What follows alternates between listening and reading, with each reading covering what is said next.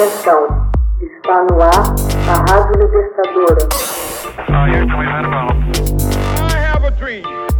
Assim sendo, declaro vaga a presidência da República. Começa agora o Hoje na História de Ópera Mundi. Hoje na História, 1 de setembro de 1969, golpe militar instaura a República na Líbia. Em 1 de setembro de 1969, o capitão Muammar Gaddafi, do exército da Líbia, comanda um golpe de Estado contra o rei Idris I. O monarca foi deposto e Gaddafi foi nomeado chefe da instituição governamental, o Conselho do Comando Revolucionário. Gaddafi nasceu numa tenda no deserto líbio em 1942, filho de um fazendeiro beduíno. Estudante talentoso, graduou-se na Universidade da Líbia em 1963 e na Academia Militar Líbia em Benghazi em 1965. Era um ardente árabe nacionalista e conspirou junto a um grupo de camaradas oficiais para derrocar o rei Idris, que era visto como excessivamente conservador e indiferente ao movimento por uma maior unidade política dos países árabes. À época, no final de agosto de 1969, Gaddafi tinha o posto de capitão e os revolucionários se disseram prontos para o ataque. Esperaram até que o rei Idris se ausentasse do país, tratando de um problema na perna num spa na Turquia, para então derrocar seu governo sem ter de derramar sangue. A monarquia foi abolida e Idris viajou da Turquia à Grécia antes de encontrar asilo no Egito. Morreu no Cairo em 1983.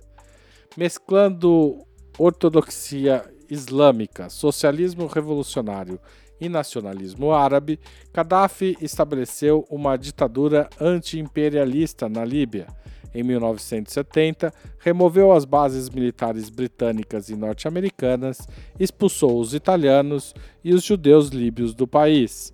Em 1973, assumiu o controle das companhias petrolíferas estrangeiras, restabeleceu as leis islâmicas tradicionais, como a proibição de uso de bebidas alcoólicas e os jogos de azar, mas abriu espaço para uma maior participação das mulheres na vida social e política do país e lançou programas sociais que melhoraram o padrão de vida na Líbia como parte de sua conhecida ambição de unir o mundo árabe, buscou relações mais próximas com os vizinhos, especialmente o Egito.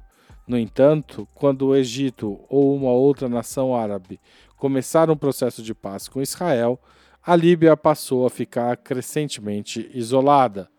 O governo Gaddafi financiou grupos insurgentes ao redor do mundo, da guerrilha palestina e dos rebeldes muçulmanos filipinos ao exército republicano irlandês.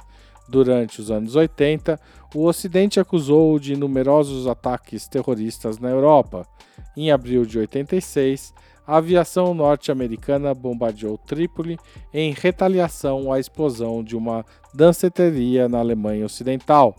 Gaddafi ficou ferido nesta ação e sua filha mais nova foi morta nesse ataque.